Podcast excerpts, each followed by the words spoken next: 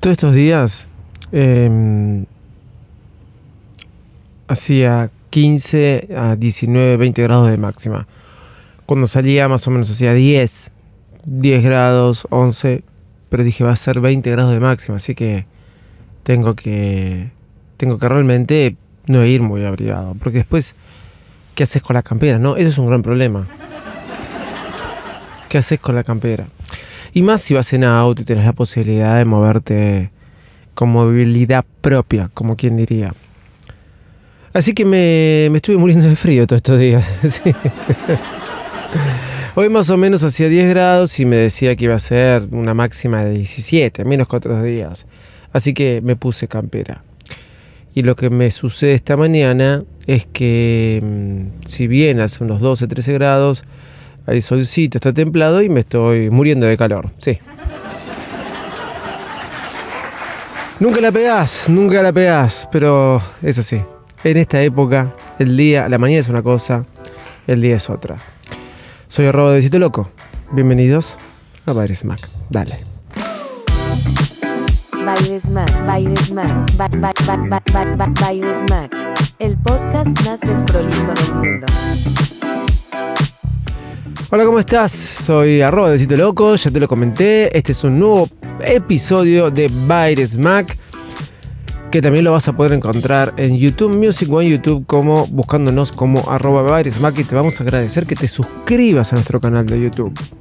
Y más allá de todo eso, se acaba agosto, se acerca septiembre y sí, después de que lo hacen todo el mundo todo el tiempo, llegó el momento de hablar un poco de las novedades de Apple y más que nada del iPhone 15.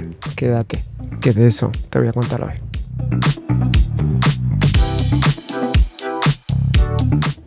Estamos a la vuelta de la esquina. ¿De qué? ¿De el iPhone 15? No, de muchas cosas más. iPhone 15, eh, iOS 17, iPadOS 17, macOS, ya no me acuerdo qué nombre tiene.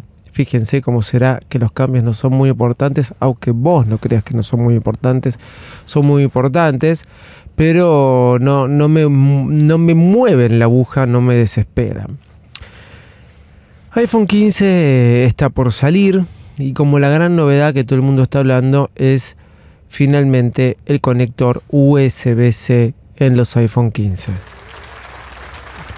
Sí. ¿Por qué aplaudo? Bueno, porque la estandarización llegó al iPhone, ya estaba en el iPad, faltaba que llegara al iPhone. Em, es lo mejor, es lo peor. La verdad que está bueno con un mismo cable poder eh, conectar todas las cosas. Es en mi caso que tenía una MacBook Pro con USB-C.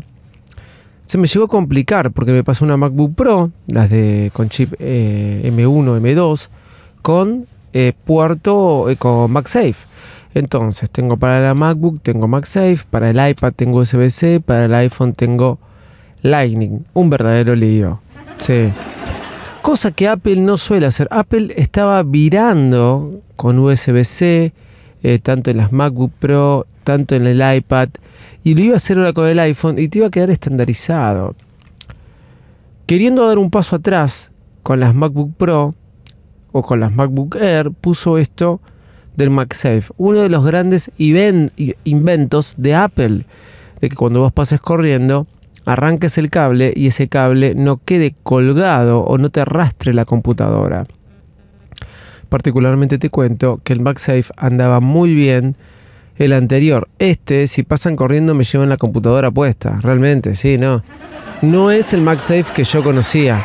El MagSafe que yo conocía era algo muy lindo cuando apenas comprabas. Mi primer MacBook Pro fue en el año 2009. Eh, y mirá, es imantado.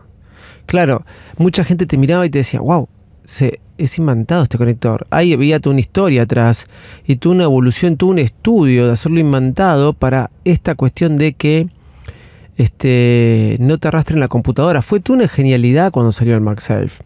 Bueno, hoy el iPhone va a tener USB-C.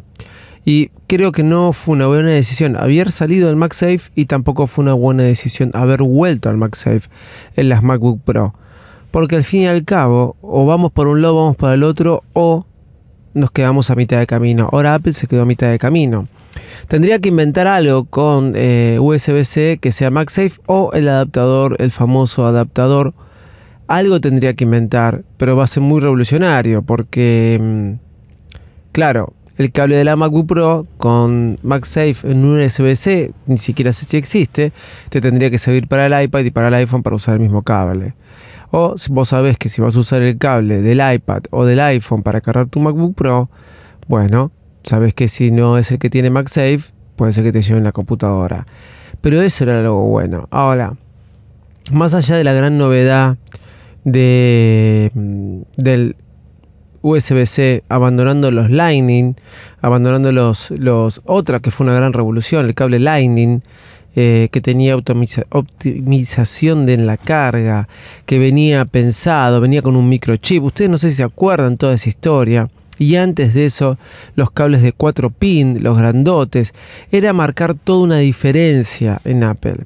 Está mal que Apple ahora se vuelva a lo estándar. En este caso, en mi modo de ver, no. Lo que sí me pareció mal, como dije recién, es que por lo menos este año o los últimos dos años, desde mm, el 2021, que salieron las nuevas MacBook Pro, a la fecha, eh, tuvimos dos o tres años con tres conectores distintos. Algo que antes Apple no hacía. Y por eso pienso que vamos por un lado, vamos por el otro, no nos quedemos a mitad del camino. Más allá de la gran novedad, y seguro que va a venir mejor procesador, mejor cámara y los biseles eh, más reducidos, los bordes más, van a ser más chicos, vas a tener más pantalla, el iPhone 15 no va a tener mucha diferencia. Lamentablemente te voy a decir que no va a tener mucha diferencia el iPhone 15 más allá del conector. Quizás, por lo que leí, eh, tengas una isla dinámica, Dynamic Island, eh, la tengas eh, más chiquita, no sé, y, puede ser que sea algo de eso, pero todavía lo supieron explotarla al máximo. Son todas cosas que están muy bien hechas.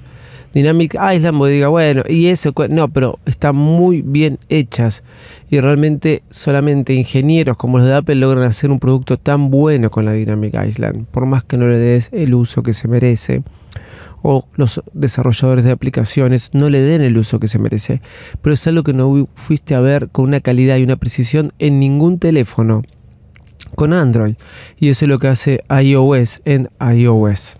Vamos a ser sinceros. Por el lado de iPad, realmente no hay muchos rumores. No sé qué más le tendrían que poner al iPad para que sea mejor. Realmente el iPad es muy buena.